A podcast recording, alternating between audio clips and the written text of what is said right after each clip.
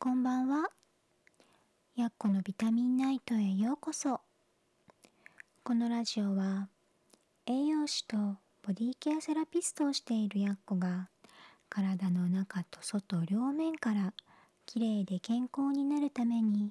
知っておきたい食事や生活のことを音声で心と体に嬉しい声のビタミンとしてお届けします。聞き流すだけできれいで健康になれる。ちょっとした健康雑学にも詳しくなれちゃう。そんなラジオを目指しています。できるだけわかりやすくゆるゆるっと配信していきますのでくつろぎタイムや夜寝る前のお供に聞いていただければ嬉しいです。さて今日も一日お疲れ様でした。寝る前のひとときちょっとだけお付き合いくださいね。と今日はね何を話そうかなって考えてたんですけどチョコレートの選び方にしようかなって思ってます。とね昨日ね生理痛と PMS を軽くする方法の話でと甘いものよりもゆで卵とかサラダチキンナッツなどがいいですよっていう話をねしたんですけど甘いもの食べたくなる時もありますよね。うねそんな時に何をどう選べばいいのか。まあ甘いものっていうと私の場合はチョコレートを選びます。でもチョコレートっていっぱいありますよね。まあ、あのコンビニに行くといろんなメーカーのいろんなチョコがあるんですけどビターなものから甘いミルクチョコ、まあ、ホワイトチョコとかね。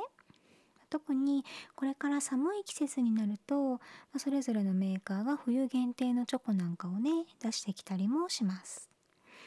そんな中で選んでほしいチョコレートは原材料表示の一番最初にカカオマスって書かれているものです。とカカオマスっていうのはねチョコレートの原材料のカカオ豆をペースト状にしたものです。とそしてそこからねココアバターをっていう油分を取ることができるんですね。でココアバターを取った時の残りっていうのがココアパウダーなんです。まあ、ココアパウダーっていうのはココアを作る時に使ったりお菓子の材料とかね、まあ、あとはチョコレートを使ったお菓子の仕上げなんかに使ったりしますよね。とであのココアバターっていうのはホワイトチョコレートに使いますね。でまあ、こんな感じでカカオから作られるもの取れるものとして、まあ、そのまま丸ごとなのがカカオマス油分だけ取り出したのがココアバターで油分以外のものがココアパウダーなんですね。でこの中で、まあ、普通にチョコレートを作る時に材料になるのはカカオマスとココアバターなんです。実はねチョコレートに必要なのはカカオマスとお砂糖だけなんですね。うん。とカカオマスと砂糖この2つだけでチョコレートって作ることができるんです。まあ、できるんですけど、まあ、ココアバターをね加えることで口どけを滑らかにしたりツヤを出したりするのでココアバターはよくあのここに入ります。ただまあココアバターってね、まあ、カカオから取れてるので、まあ、材料としては結構いいお値段になるしホワイトチョコをね作るのにも使えるのでと本当にお安いチョコレート安価な価格で手に入るチョコレートの場合はこのココアバターの代わりに植物性の油脂がね使われていたりします。とその他にね一般的に売られているチョコレートには全粉乳って書いてあるんですけどこれは水分を飛ばしたミルク牛乳のことですね。脱脂粉乳っていうのは油分も抜いた牛乳なのでこの全粉乳の中には油分は入ってます。とかねあと大豆由来のレシチンとか香料とかが入ってます。原材料表示っていうのはね入ってる量の多い順に書かれてるんですね。だからカカオマスが一番最初に書かれているものっていうのはカカオマスが一番たくさん入っているというわけなんです。カカオマスが最初でないものこれね砂糖が最初のものって実はすごく多いんですよ。一回ねチョコレート買う時に原材料表示見てみてくださいね。甘いチョコとか安いチョコの場合はだいたいお砂糖が一番最初なんですね。でこういうねカカオマスが一番最初でないものっていうのは実はカカオマスが単純に少ないだけではなくて香料とか植物性油脂あとは全粉乳も混ざってるんですけどそういうものでねチョコレートっぽくしているものっていう可能性があるんですね。とよくカカオ70%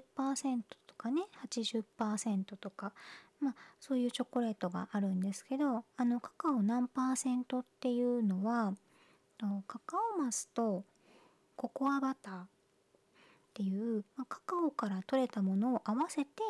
そのチョコレートの中の何パーセント入っているかっていう表示なんですね。なので数字が高くてもそれほどビターじゃないものっていうのも実はあるんです。ただ、まあ、その数字が大きいまあ、数字が高い大きいどっちの方が分かりやすいかな っ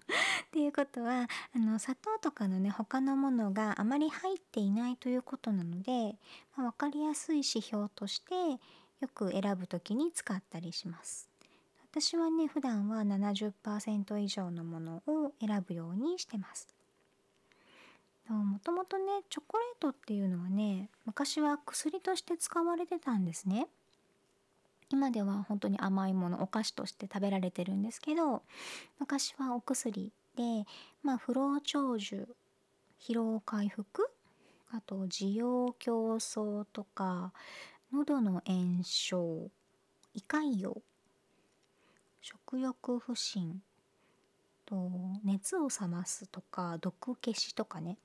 100個以上の効能があると言われていたほど万能薬だったんですね。実際にあのカカオポリフェノールっていうポリフェノールが含まれていて老化の原因になっている活性酸素をね取り除いたりする作用があるんですね。でまあ、生活習慣病の予防とかと美肌効果があるとも言われていたりします。あとはねちょっとカフェインと構造が似てるんですけどテオブロミンっていうねあの成分も含まれていてとこれは大脳を刺激する効果があるって言われてます。ま、集中力とか記憶力あと思考力を高めると言われていてと自律神経を調節してうんと緊張をね和らげてくれたりもするんですね。なので勉強する時とかね試験の時とかチョコレートがいいよって聞いたことありません？それはねあのこのテオブロミンの効果なんですね。そしてあとはね実は食物繊維も入ってるんですよ。うん、食物繊維と。チョコを食べるとニキビができるってよく聞くと思うんですけど実はこのニキビの原因になっている悪さをしているっていうのは原材料に入っている全粉乳とか油脂の方でカカオ自体にはねあの肌荒れを防ぐ食物繊維が含まれているんですね。なのでチョコを食べてニキビができるっていう人はその食べているチョコを見直してみるといいかもしれません。ほんとね純粋なチョコレート、まあ、カカオマスとお砂糖だけでできているような、まあ、カカオ分の多いチョコレートっていうのは実はねそんなにニキビの原因にはならないんですよ。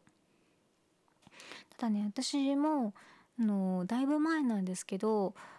中にねドライフルーツが入っていたチョコレートですごく美味しいのを見つけたことがあるんですね。でそれをね気に入って食べていたことがあって美味しかったんですよ。で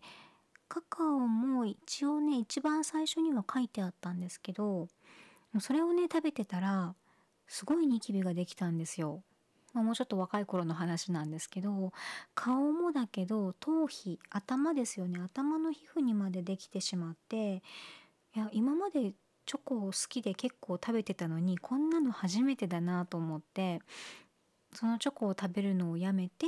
まあ、スキンケアとかもね気をつけていたらそのうちまたできなくはなったんですけどあもうこれ完全にこのチョコレートが原因だっていうのが一回あったんですね。なのでねそのメーカーのチョコはもう食べないようにはしてるんですけどそのメーカーのチョコには、まあ、全粉乳とか植物性油脂とか香料とかは入ってました。